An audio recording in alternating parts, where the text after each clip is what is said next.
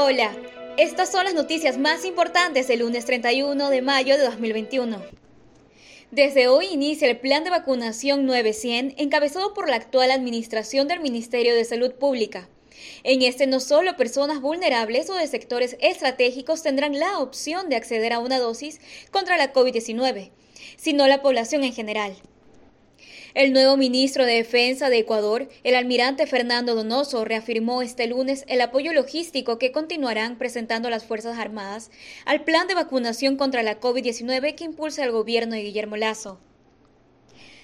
Esta mañana decenas de usuarios de CENEL de Guayaquil realizaron un plantón en reclamo por las planillas de energía eléctrica que llegan altas sin justificación. En deportes, la selección de Ecuador buscará aprovechar el gran momento futbolístico de la mayoría de sus 31 convocados para buscar un buen resultado ante Brasil el próximo 4 de junio en Porto Alegre. Conoce estas y más noticias en extra.es.